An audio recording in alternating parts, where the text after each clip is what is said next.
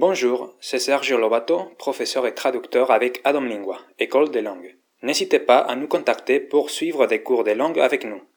Bonjour à tous, je vais vous parler aujourd'hui d'un BD que j'ai lu récemment sur euh, un super-héros, le super-héros, Superman. Hola a todos, hoy en mi podcast de cultura os voy a hablar de un cómic que he leído recientemente.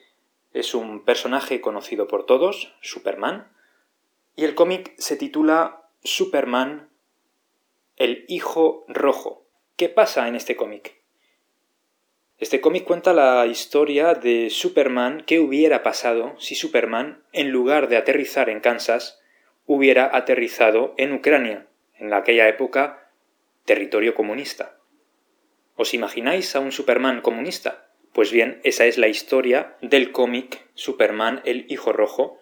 Os voy a comentar, os voy a leer un pequeño fragmento de Superman, el Hijo Rojo. Es un cómic bastante reciente, lo podéis encontrar en cualquier librería. Pues bien, os voy a leer un pequeño fragmento de este cómic que seguro, espero, que os interese y que os guste.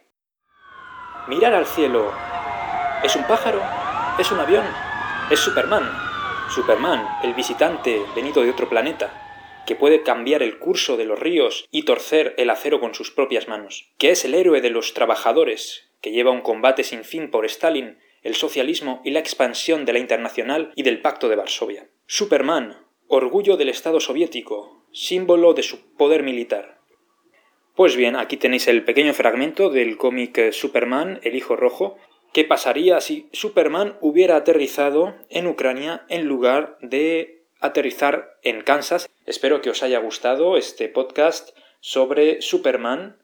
Hasta la próxima. J'espère que ce podcast vous sera intéressé.